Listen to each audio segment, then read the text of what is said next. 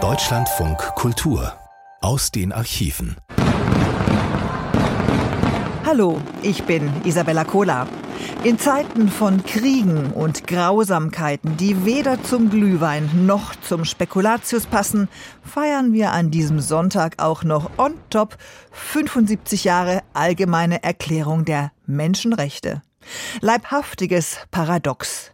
Birgt der Lärm von explodierenden Feuerwerkskörpern und knallenden Sektkorken gerade jetzt die falsche Assoziation? Für die im Krieg traumatisierten allemal. Was, wenn der Iron Dome die Silvesterböller und damit auch die Partylaune über Tel Aviv abfängt? Wenn dein feiernder Nachbar auf dem Kiewer Maidan plötzlich verletzt zu Boden geht? Götterfunken der anderen Art. 75 Jahre UN-Menschenrechte.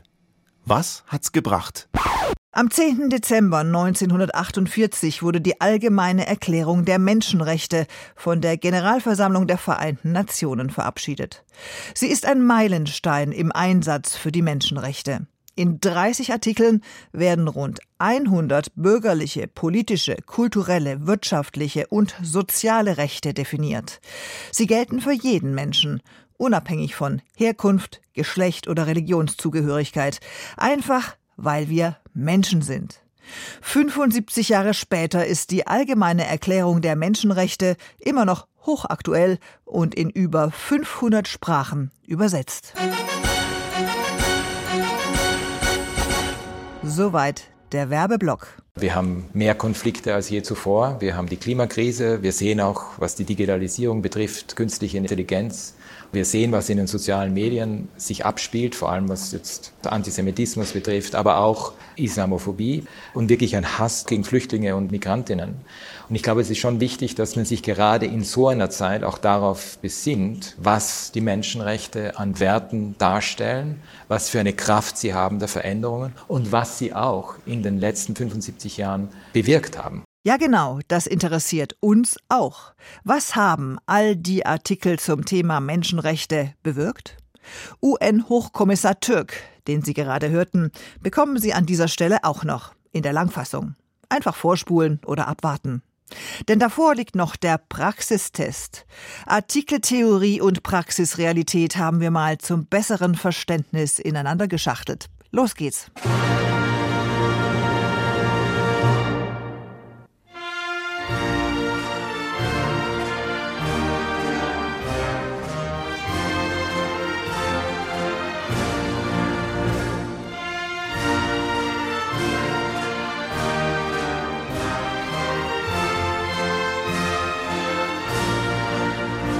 Allgemeine Erklärung der Menschenrechte Artikel 1 Alle Menschen sind frei und gleich an Würde und Rechten geboren. Sie sind mit Vernunft und Gewissen begabt und sollen einander im Geist der Brüderlichkeit begegnen.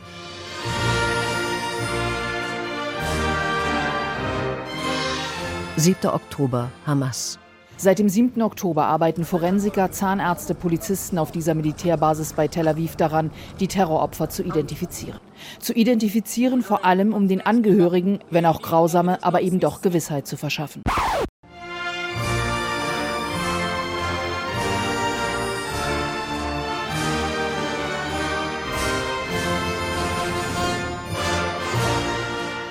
Artikel 3 Jeder hat das Recht auf Leben, Freiheit und Sicherheit der Person. Ukraine. Die Ukraine meldet die massivsten russischen Drohnenangriffe seit Wochen. Präsident Zelensky spricht von knapp 40 Kampfdrohnen. Die Luftverteidigung sei in zehn Regionen aktiv gewesen. Nicht alle Einschläge konnten verhindert werden. Im Westen und Süden traf es kritische Infrastruktur. In Kharkiv im Nordosten wurden Wohnhäuser und eine Autowerkstatt beschädigt. Brände gab es in der Stadt selbst und in ihrer Umgebung. Artikel 5 Niemand darf der Folter oder grausamer, unmenschlicher oder erniedrigender Behandlung oder Strafe unterworfen werden. Butscha. Butscha nach dem Rückzug von Putins Armee. Zerstörte Militärfahrzeuge, Trümmerlandschaften und Leichen, die auf der Straße liegen. Gut einen Monat war der Ort in der Nähe von Kiew unter russischer Herrschaft. Nach Angaben des Bürgermeisters sollen die Besatzer in der Zeit um die 300 Menschen getötet haben. Artikel 9 Niemand darf willkürlich festgenommen, in Haft gehalten oder des Landes verwiesen werden. Iran. Leben, Freiheit und Tod dem Diktator. Botschaften sind das von den Straßen des Iran. Unfassbar mutig, weiter zu demonstrieren, sich der brutalen Staatsmacht entgegenzustellen. Dieser Staat, die Islamische Republik, teilte am Montag mit, dass mehr als 1200 Protestierende festgenommen worden sind in den vergangenen zehn Tagen. Artikel 13. Jeder hat das Recht, sich innerhalb eines Staates frei zu bewegen und seinen Aufenthaltsort frei zu wählen. Nawalny in Russland. Ein hartes Urteil war erwartet worden, auch von ihm selbst. Nun ist Kreml-Kritiker Alexei Nawalny wegen Extremismusvorwürfen zu einer weiteren Haftstrafe von 19 Jahren verurteilt worden. Nawalny wird vorgeworfen, eine extremistische Organisation gegründet zu haben. Westliche Beobachter bezeichnen die Vorwürfe als politisch motiviert. Artikel 16. Eine Ehe darf nur bei freier und uneingeschränkter Willenseinigung der künftigen Ehegatten geschlossen werden. Afghanische Mädchen und Frauen. Meist sind Mädchen die Opfer. Ohne jede Selbstbestimmung werden sie in Ländern wie Afghanistan, Syrien und im Irak von älteren Männern geheiratet und sexuell ausgebeutet.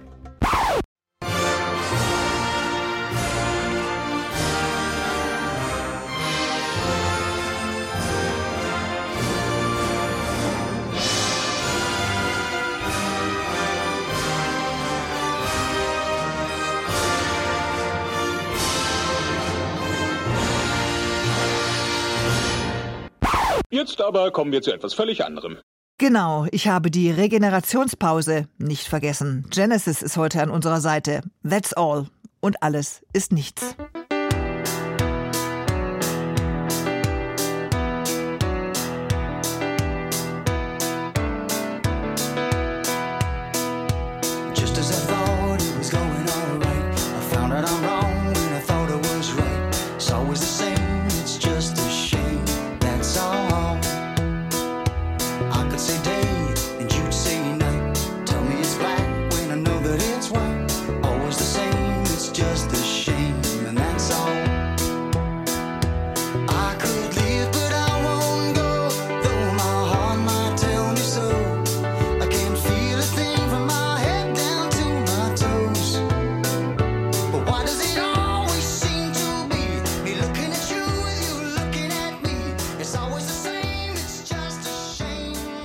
Wie versprochen, meine Kollegin, unsere Korrespondentin in der Schweiz, Katrin Hondel, hat in Genf mit dem UN-Menschenrechtskommissar Volker Türk über die Rechte von uns, von uns Menschen gesprochen. Volker Türk, Hochkommissar für Menschenrechte der Vereinten Nationen. Die Allgemeine Erklärung der Menschenrechte, als die 1948 verabschiedet wurde, da geschah das als Reaktion auf die Schrecken der beiden Weltkriege eigentlich, als Reaktion auf die NS-Verbrechen, den Holocaust, die Shoah. Und jetzt, 75 Jahre später, hatten wir am 7. Oktober das größte Massaker an Jüdinnen und Juden seit dem Holocaust und den darauf folgenden grauenvollen Krieg in Gaza. Was heißt das jetzt eigentlich? Haben die Menschenrechte versagt oder wer oder was hat da versagt? Ja, ich glaube, es ist natürlich schon so, dass wir den 75. Jahrestag der Allgemeinen Erklärung der Menschenrechte zu einer Zeit feiern, wo man sich schon die Frage stellen kann, ob es da viel zu feiern gibt. Wir haben mehr Konflikte als je zuvor. Wir haben die Klimakrise. Wir sehen auch, was die Digitalisierung betrifft, künstliche Intelligenz und so weiter. Wir sehen, was in den sozialen Medien sich abspielt, vor allem was jetzt, Sie haben es genannt, Antisemitismus betrifft, aber auch Islamophobie und wirklich ein Hass, der gegen andere Menschen entwickelt wird, auch gegen Flüchtlinge und Migrantinnen beispielsweise. Und ich glaube, es ist schon wichtig, dass man sich gerade in so einer Zeit auch darauf besinnt, was die Menschenrechte an Werten darstellen, was für eine Kraft sie haben der Veränderungen und was sie auch in den letzten 75 Jahren bewirkt haben. Natürlich gibt es immer wieder Misserfolge. Wir müssen die Lehren daraus ziehen. Wir haben Gott sei Dank völkerrechtlich verpflichtende Normen, die einzuhalten sind. Und das ist ja auch die Aufgabe von mir als Hochkommissar für Menschenrechte, darauf auch die Staaten darauf hinzuweisen, dass sie diese Rechte einhalten müssen.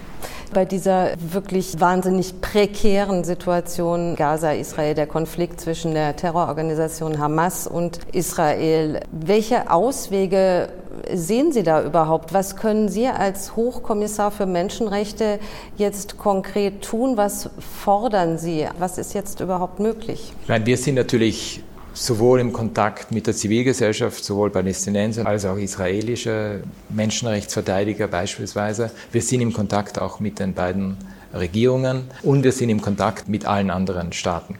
Wir weisen darauf hin, dass es ein absolutes Gebot gibt, das internationale humanitäre Völkerrecht einzuhalten, auch die Menschenrechte einzuhalten. Und wir verlangen, dass jeder, der einen Einfluss hat auf die beiden Parteien, dass dieser Einfluss ausgenützt wird, damit es zu dieser Einhaltung von den Menschenrechten und vom internationalen humanitären Recht kommt. Natürlich muss die Gewalt aufhören, das ist ganz klar. Es war schrecklich, was am 7. und am 8. Ähm, Oktober passiert ist. Die Festnahme von Geiselungen, alles, was den israelischen Zivilisten angetan wurde, ist absolut schrecklich und wirklich zu verdammen. Was natürlich jetzt passiert in Gaza mit dieser militärischen Aktion, ist extremst prekär von der humanitären Seite. Es sind über 6000 Kinder mittlerweile äh, getötet worden und, und die Verletzungen, die ich selber gesehen habe, wie ich in, in Ägypten war beispielsweise, sind schrecklich gewesen. Aber Sie waren eben nur in Ägypten, in Anführungszeichen nur, und in Jordanien. Nach Israel und in die palästinensischen Gebiete durften Sie nicht reisen. Haben Sie inzwischen eine Antwort auf Ihre Anfrage bekommen? Sie wollen diesen Besuch ja weiterhin. Ich will nach wie vor sowohl nach Israel reisen als auch nach Gaza. Ich warte noch immer auf die Antwort. Die Hoffnung stirbt zuletzt. Die Hoffnung stirbt zuletzt, ja. Das ist ein wichtiger Spruch, ein wichtiges Motto in meiner Arbeit. Ja, im Gazastreifen wurden ja in den vergangenen Wochen wirklich so viele UN-Mitarbeiterinnen und Mitarbeiter getötet wie in keinem anderen Konflikt zuvor. Was macht das eigentlich mit Ihnen? Wie gehen Sie damit intern um? Was macht das mit Ihrem Team? Oder ganz schlichte Frage, wie ist das auszuhalten? Also wir haben 130 Mitarbeiterinnen und Mitarbeiter vom Palästinenser Hilfswerk der Vereinten Nationen verloren, was eine absolut schreckliche Zahl ist. Wir haben sowas noch nie erlebt in der Geschichte der Vereinten Nationen, dass so viele Menschen so schnell in so kurzer Zeit getötet wurden. Ich habe selber mit meinen Mitarbeiterinnen und Mitarbeitern vor Ort gesprochen. Also wir haben nach wie vor sechs Mitarbeiter vor Ort. Die haben mir schreckliche Dinge erzählt. Die können eigentlich ihre Arbeit in Gaza gar nicht mehr durchführen, weil die sind mittlerweile fünfmal schon vertrieben worden. Ein Mitarbeiter hat mir erzählt, seine Frau ist hochschwanger, weiß gar nicht, wo die gebären wird. Viele von ihnen haben, haben Familienmitglieder verloren. Also die, die Situation ist absolut schrecklich. Und, und ich meine, wir sind eigentlich mit so einer Situation noch nie konfrontiert gewesen auf diese Art und Weise. Inwieweit sind Sie damit überfordert? Also meine Kolleginnen und Kollegen vor Ort sind natürlich extremst überfordert und die ganze Zeit. Also wir haben natürlich alle, wir machen alles, was wir tun können, um, um denen zu helfen. Sie wissen, es ist sehr schwierig, aus Gaza rauszukommen. Also wir haben es geschafft, bei manchen das zu bewirken. Bei denen, die noch immer drinnen sind, ist es, ist es, ja, es ist erschreckend. Und wir können nur hoffen, dass, darum sage ich auch, wir müssen, die Gewalt muss zum Ende kommen. Dieser Konflikt im Nahen Osten polarisiert ja auch extrem.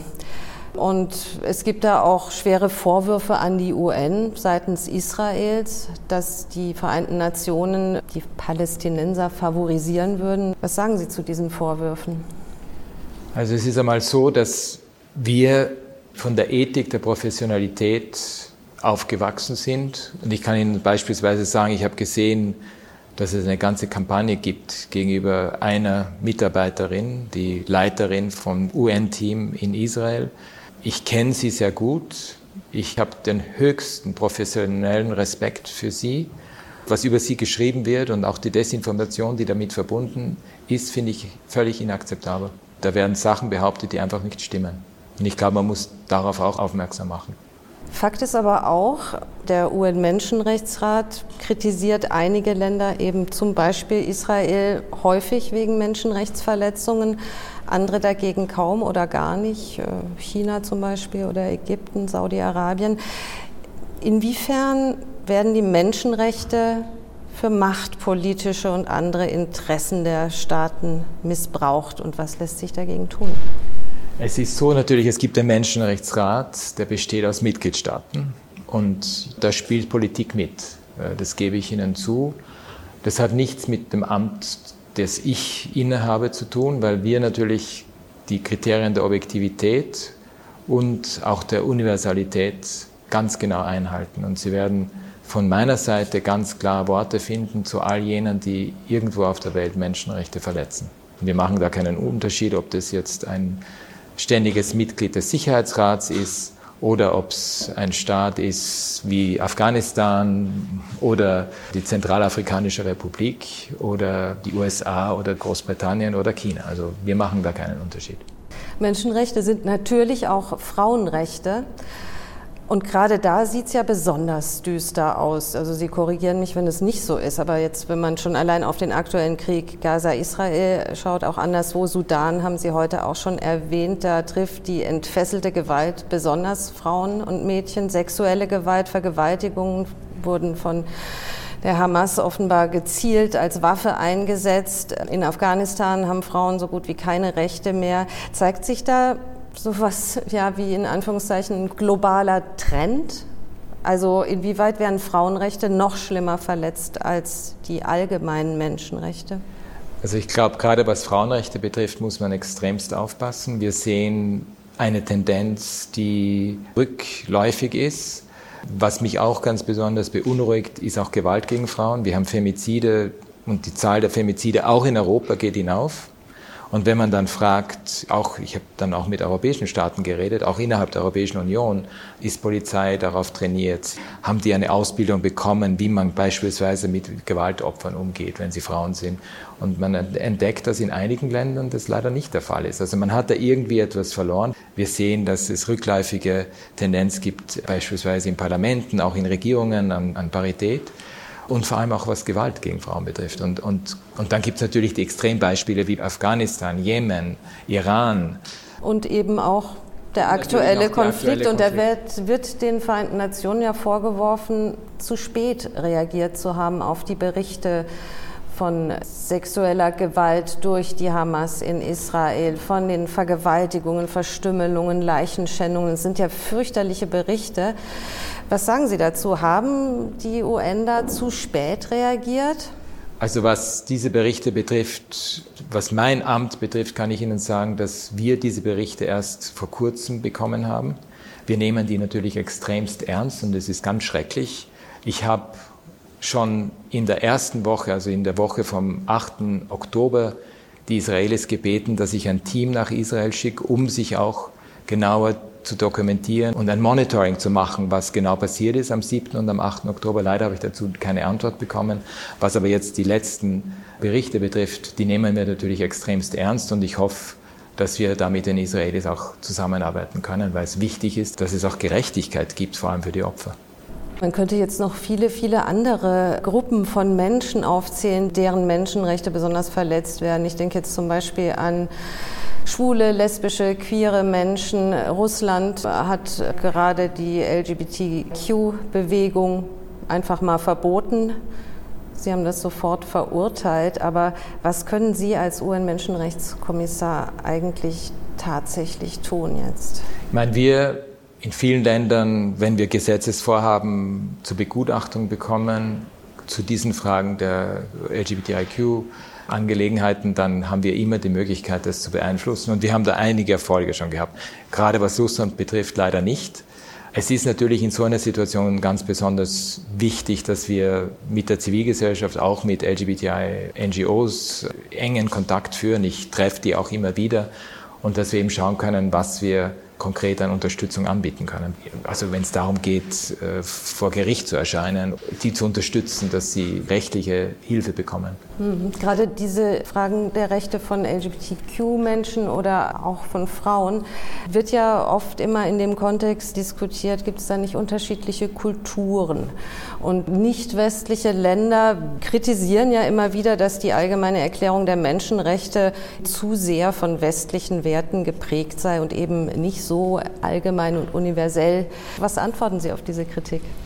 Ja, das ist eine alte Frage, die immer wieder aufkommt. Und es ist ganz klar, wenn man sich die Entstehungsgeschichte der Allgemeinen Erklärung der Menschenrechte ansieht, wenn man sich auch ansieht, die Diskussionen, die es vor 30 Jahren gegeben hat bei der Weltkonferenz in Wien, wo es dann diese Wiener Erklärung gegeben hat. Es ist zwei Jahre lang von allen Mitgliedstaaten mitverhandelt worden und da ist ganz klar der Konsensus entstanden, dass Menschenrechte universell sind, dass sie genährt sind von allen Kulturen, von allen religiösen Traditionen und dass sie eben kein westliches Produkt sind. Und es ist eben auch wichtig, darauf hinzuweisen, dass es hier um staatliche Verpflichtungen geht. Wir haben ein Regelungswerk, das nicht nur eine Erklärung ist, sondern eben auch Verpflichtungen hat für Staaten. Mhm. Wiener Erklärung, das war glaube ich 1993, genau. ist halt auch schon ein bisschen her.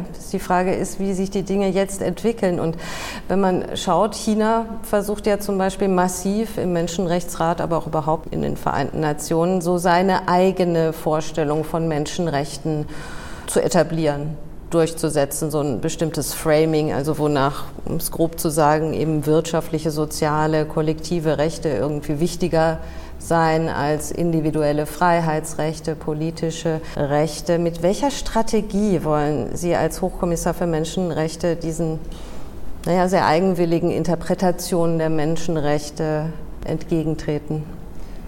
Kenntnis der Geschichte ist sehr wichtig und Kenntnis auch des Rechts ist auch sehr wichtig, weil beide geben uns die Antworten darauf. Und wir sehen immer wieder die Tendenzen, wir haben das auch früher gesehen, dass man so eine Unterscheidung trifft zwischen bürgerlichen und politischen Rechten auf der einen Seite, ökonomisch, sozialen, kulturellen auf der anderen. Die allgemeine Erklärung der Menschenrechte ist ganz klar. Die unterscheiden da nicht. Alle Rechte sind da mit, mit einbegriffen. Und dieser Grundkonsens steht nach wie vor. Ich habe noch keinen einzigen Staatenvertreter gehört, der mir gesagt hat, dass für ihn die allgemeine Erklärung der Menschenrechte nicht mehr gilt. Hm. Sie betonen ja jetzt zum 75. Geburtstag dieser Menschenrechtserklärung immer wieder, dass diese Erklärung, die Menschenrechte verjüngt werden müssen. Wie stellen Sie sich das konkret vor? Also erstens einmal gibt es das Recht auf Entwicklung und es gibt das Recht auf eine gesunde und nachhaltige Umwelt. Das hat es noch nicht in der Allgemeinen Erklärung der Menschenrechte gegeben. Das heißt, es hat eine Fortentwicklung gegeben im, im Völkerrecht, was sehr gut ist und sehr wichtig ist. Ich glaube, man muss auch die jetzigen Herausforderungen sich vor Augen führen, wie beispielsweise Klimawandel, Digitalisierung, künstliche Intelligenz. Die Menschenrechte können eine Antwort darauf finden und auch eine Lösungsmöglichkeit anbieten. Und gerade das große Treffen, das wir nächste Woche organisieren, ist auch dafür da, dass man eben schaut, was sind die Menschenrechte in den nächsten 25 Jahren, was Frieden und Sicherheit betrifft, was die Digitalisierung betrifft, was die ökonomischen Systeme betrifft, aber auch was Klimawandel betrifft. Und was können wir oder was müssen wir jetzt tun, damit wir auch zukünftige Generationen das weitergeben können an Errungenschaften im Menschenrechtsbereich, auf das wir uns auch heute konzentrieren müssen. Eine immense Aufgabe, wenn Sie da jetzt Prioritäten setzen müssten oder vielleicht sogar müssen? Was ist die größte Herausforderung für die Menschenrechte jetzt? Also ich meine, abgesehen von den Fragen des Friedens, des Recht auf Friedens, den Sicherheitsfragen und wie die Menschenrechte damit zusammenhängen, ist ganz klar der Klimawandel die größte Herausforderung, weil ich meine, das bedroht uns alle und es bedroht die Menschenrechte von allen und es bedroht ganz besonders die Menschenrechte von denen, die in den ärmsten Ländern der Welt sind und in diesen ärmsten Ländern kaum einen Beitrag zu diesem Klimawandel gemacht haben. Das heißt, die, die am wenigsten dazu beigetragen haben, dass die Welt so leidet, sind die, die am meisten darunter leiden. Und ja, ich glaube, da ist eine Frage der Gerechtigkeit und eine starke Stimme der Menschenrechte sehr wichtig. Was erwarten Sie da konkret jetzt von den Mitgliedstaaten und vor allem von Europa vielleicht?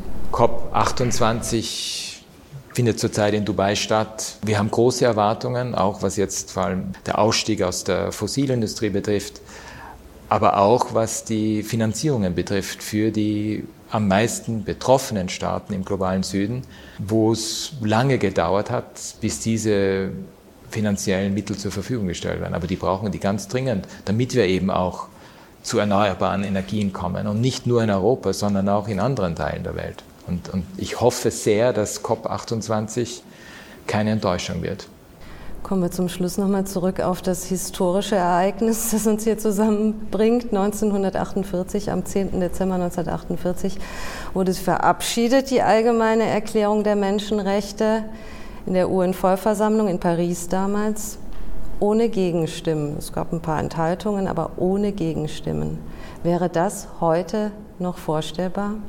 Also ich, wenn Sie jetzt die Frage stellen der Generalversammlung, ob sie die allgemeine Erklärung der Menschenrechte in Paragraphen aufnehmen von verschiedenen Resolutionen, so werden sie kein Problem haben. Wenn sie es aber neu verhandeln, sehe ich ein Problem.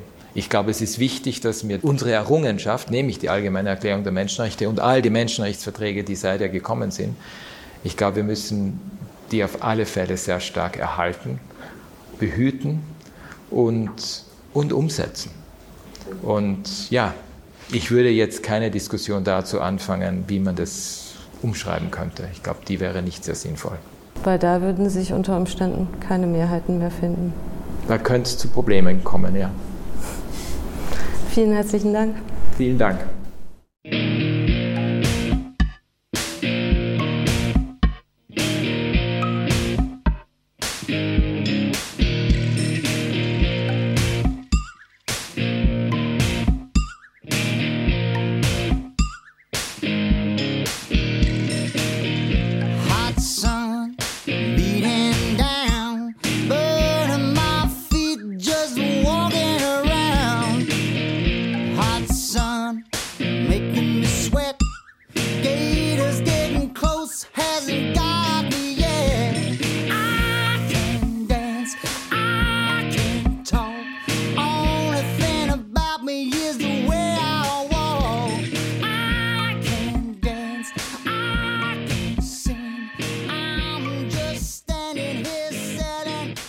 Sie hören die Sendung aus den Archiven in Deutschlandfunk Kultur. Thema 75 Jahre UN-Menschenrechte. Wie funktioniert das diesbezügliche Zusammenspiel der Staaten in Genf? Silke Oppermann hat sich das im Jahr 2008 genauer angeschaut. Und wir stellen fest, viel hat sich seitdem nicht verändert. Mehrmals im Jahr tagt der Menschenrechtsrat zwischen zwei und vier Wochen lang in Genf, dem Hauptsitz der Vereinten Nationen in Europa. Leise geht es zu in dem fensterlosen, mit dunklem Holz getäfelten kreisrunden Saal. In den inneren Tischkreisen sitzen die 47 Mitgliedstaaten des Menschenrechtsrates. Darum herum, in den äußeren Kreisen, alle anderen der 192 Mitgliedstaaten der Vereinten Nationen. Weil es im Raum keine Lautsprecher gibt, kann man die Diskussion nur über die muschelförmigen Ohrhörer verfolgen, die an den Sitzplätzen angebracht sind. In allen Amtssprachen der UNO wird simultan übersetzt. Chinesisch, Arabisch, Englisch, Französisch, Spanisch und Russisch. An diesem 18. März 2008 tauschen sich die Delegierten gerade zum Thema interkultureller Dialog aus. Das Wort erteilt der Präsident des Menschenrechtsrates, der Rumäne Doru Kostea. Iran ist an der Reihe. I give the floor to the distinguished representative of Iran. Thank you, Mr. President. Mr. President, in a year which marks the 60th anniversary of the Universal Declaration of Human Rights, Herr Präsident, die Islamische Republik Iran ist der Überzeugung, dass alle Staaten und Gesellschaften mit verschiedenen Kulturen, Religionen und unterschiedlicher Geschichte in der Universalität der Menschenrechte vereint sind. Diese Unterschiede sollten niemals als Vorwand für politische oder ideologische Auseinandersetzungen benutzt werden. Keine Rede von einem westlichen Instrument des Kulturimperialismus, das der iranischen Gesellschaft fremde europäische Werte aufzwingen will. Die Regierung Irans bekennt sich zumindest in den Vereinten Nationen zu den Menschenrechten, die auch nach ihrer Auffassung für alle Menschen gelten sollen, auch für die eigenen Bürger. Hinter dieser versöhnlich klingenden Position steckt eine politische Taktik. Wenn kulturelle Unterschiede in der Auslegung der Rechte keinen Anlass zu politischen Diskussionen geben sollen, wie Iran es vorschlägt, dann kann auch niemand seine Auslegung angreifen. Das Land kann Menschenrechtsverletzungen mit seiner Kultur begründen und sich selbst gegen jede Kritik immunisieren. Unter dem Deckmantel kulturell unterschiedlicher Interpretationen versuchen deshalb manche Staaten, die lange etablierte Bedeutung einiger Menschenrechte zu verändern. Am deutlichsten wurde dies im März 2008 beim Recht auf Meinungsfreiheit. Bisher galt dieses Menschenrecht ohne Einschränkungen. Nun hat der Zusammenschluss islamischer Staaten erreicht, dass das Recht auf Meinungsfreiheit offiziell dort aufhört, wo die religiösen Gefühle gläubiger Menschen anfangen. Begründet wird dieser Schritt mit der kulturell bedingten Auslegung der Menschenrechte im arabischen Raum. Und 1994 riefen die arabischen Staaten ihre eigene Charta der Menschenrechte aus. Sie weist zwar im Wortlaut viele Ähnlichkeiten mit der allgemeinen Erklärung auf, aber die Rechte stehen unter dem Vorbehalt der Vereinbarkeit mit der Scharia. Ihre Deutung bleibt auch ausschließlich religiösen Rechtsgelehrten vorbehalten. Im Fall des Rechts auf Meinungsfreiheit wurde die Diskussion durch den Karikaturenstreit vom Herbst 2005 angefacht. Die Rolle des UN-Sonderberichterstatters für Meinungsfreiheit bestand bisher darin, Länder zu bereisen, um Menschenrechtsverletzungen im Bereich der Meinungsfreiheit aufzudecken. Ab sofort muss er nun aber auch öffentliche Äußerungen anprangern, die religiöse Gefühle verletzen könnten.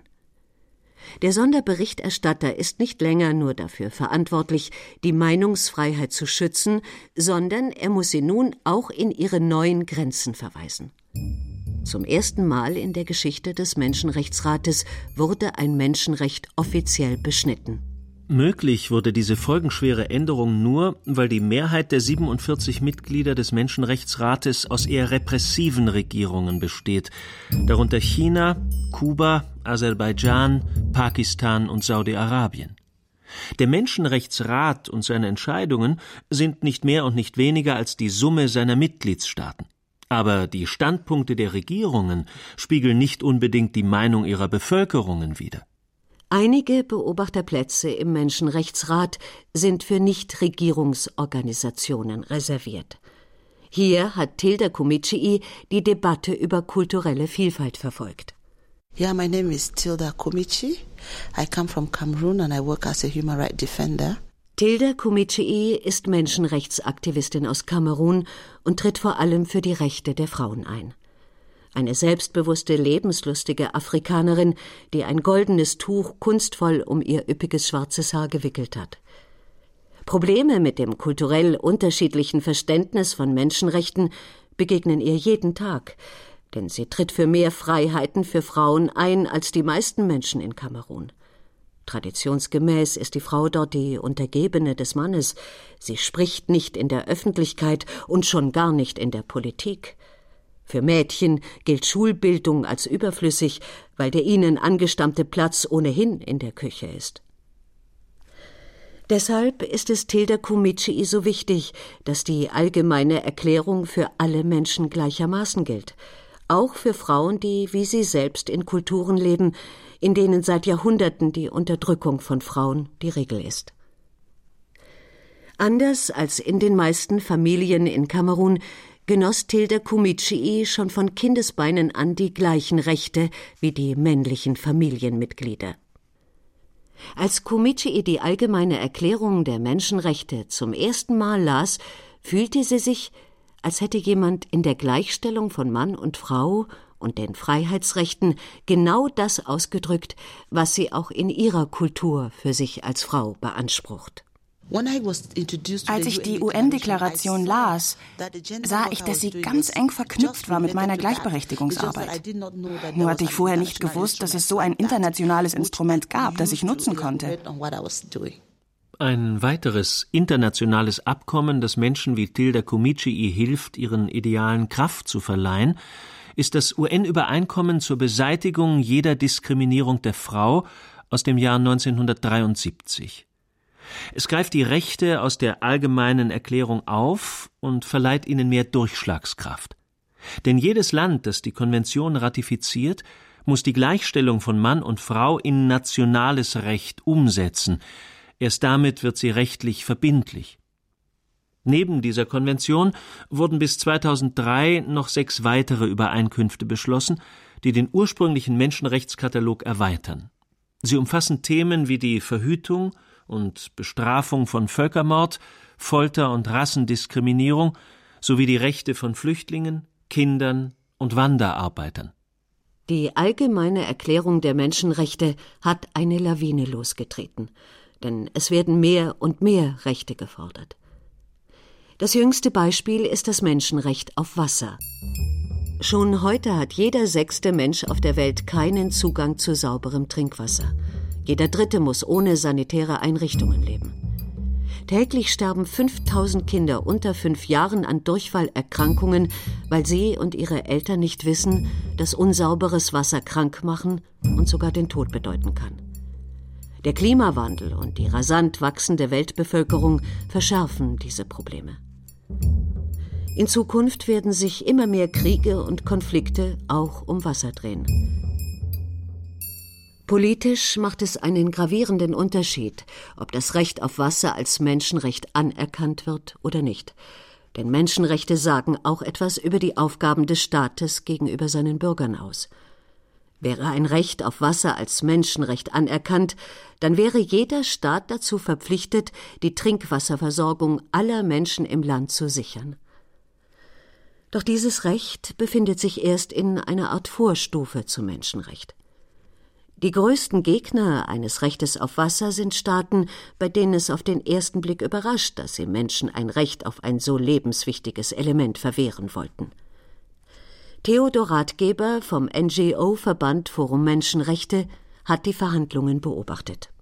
Naja, also die, die größten Widerstände kamen bei der Aushandlung des Resolutionstextes eher aus dem Westen und aus äh, Ländern wie Kanada und Großbritannien, die ganz vehement dagegen waren, dass das Thema sauberes Trinkwasser und Zugang zu sauberen sanitären Verhältnissen unter menschenrechtlichen Aspekten jetzt von diesem Gremium behandelt wird.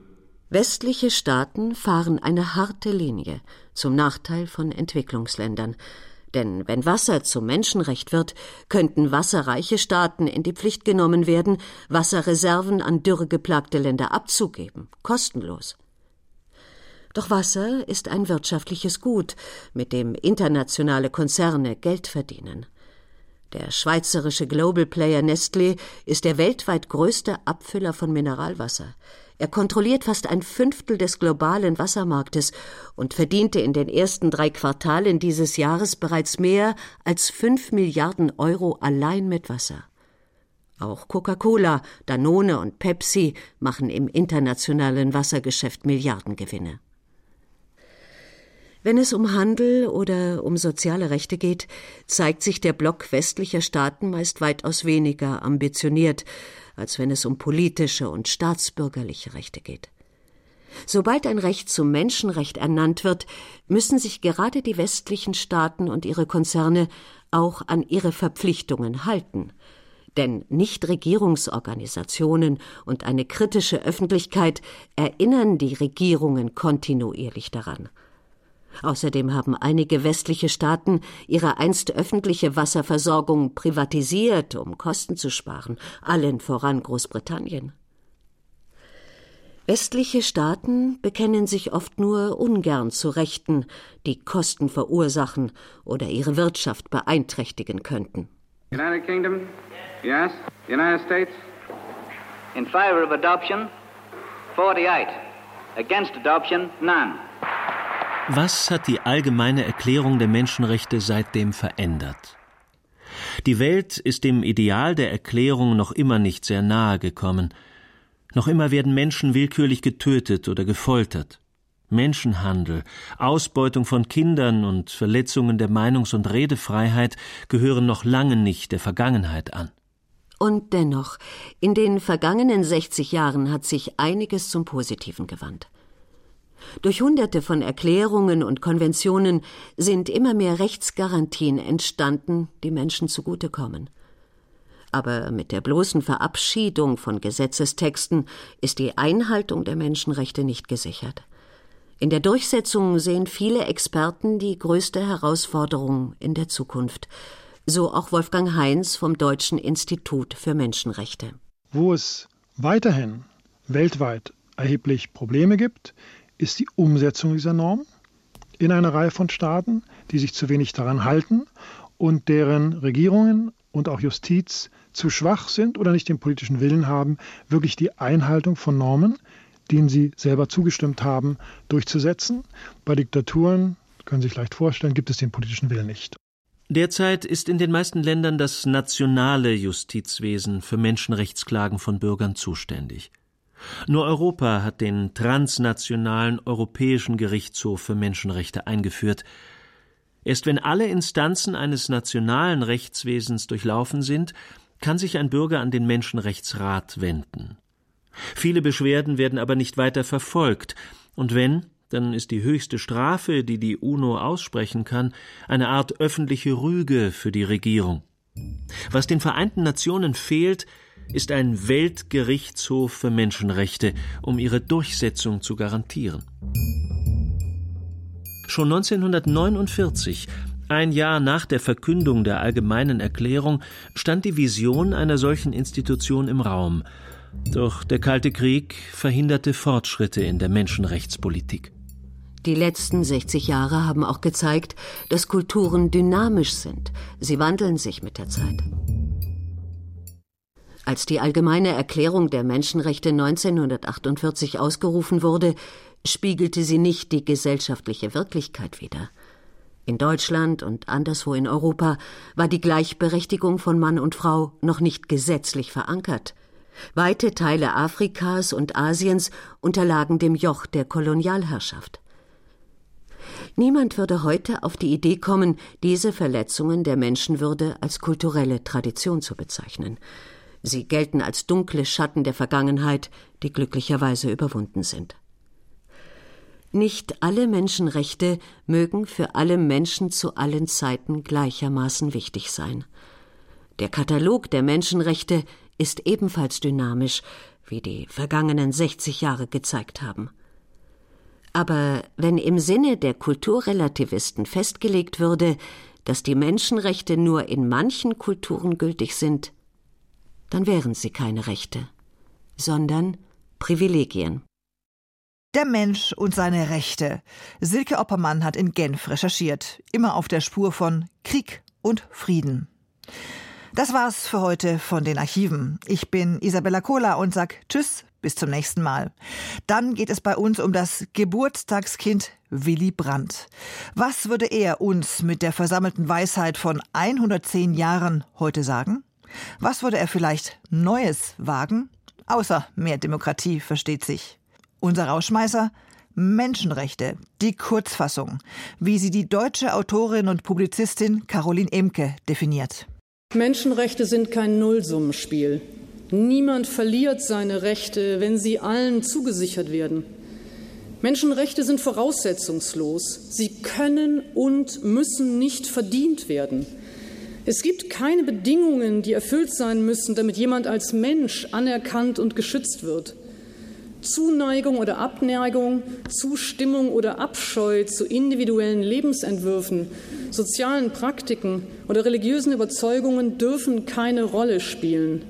Das ist doch der Kern einer liberalen, offenen, säkularen Gesellschaft.